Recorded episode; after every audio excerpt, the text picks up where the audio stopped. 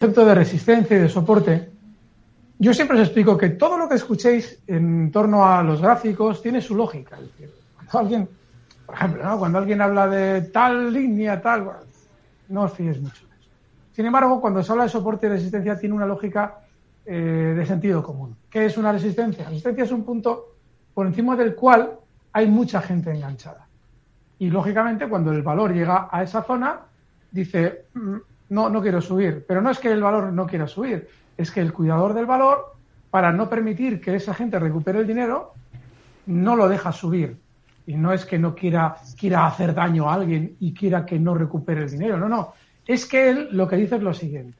Si yo vengo subiendo, en el caso de Inditex, que en octubre marcaba en mínimos zonas de 20 con 20, yo vengo subiendo hasta zonas de 25 con 50 y llego a 26, hay mucha gente queriendo recuperar su dinero en 26, que es justo donde está nuestro oyente comprado. He colocado además la línea, concretamente 26 clavados, porque es una zona de eh, resistencia, porque en su día también fue un soporte, y porque hay mucha gente, como nuestro oyente, enganchada por encima de 26 euros. Muchísima gente. Son los máximos históricos del valor prácticamente, bueno, casi y haya estado mucho tiempo por encima de 26. Cuando lo rompe a la baja y cae hasta 20, ahí compra el cuidador de Inditex y dice, vale, ¿hasta dónde puedo subir?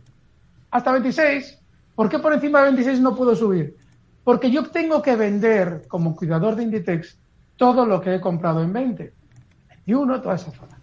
Y cuando llego a 26, esa compra que yo he hecho en 20 ya tiene un 30% de beneficio y la que he hecho en 21 pues tendrá un 22%. Me da igual. Pero el beneficio lo tengo que hacer yo que cuido el valor. Con lo cual, como sé que hay mucha gente por encima de 26 y me lo dice el gráfico, pues no lo dejo subir de ahí. Para que el que venda sea yo y el que haga negocio sea yo. No nuestro oyente que está en 26, como muchos más, y dice, joder, cuando llega a 26 salgo. Claro, sales tú y muchos más. Por eso el cuidador de index no le ha dejado llegar hasta 26. Hmm. Cuando en un principio, hace dos meses, hablábamos de valores en España que tenían toda la pinta de subir, salió Logista, famosas Banquinte, Santander, todo esto, yo explicaba que en el caso de Inditex, la subida se tiene que producir hasta zonas de 25 y no mucho más allá en principio, precisamente por lo que acabo de explicar ahora. Así es que, yo en el caso del oyente, yo cuando una operación se me ha ido de las manos, es decir, ha ido como yo no esperaba que debería ir, yo me suelo salir que luego va el valor hasta 26 y dices, no tenía que haber salido. Bueno, igual no es que no tenías que haber salido ahora. Igual es que en su día debiste aplicar un stop y de haberlo aplicado no estarías comprando el 26. Es decir, que yo no estaría en IDEX ahora, de manera inmediata, precisamente pues.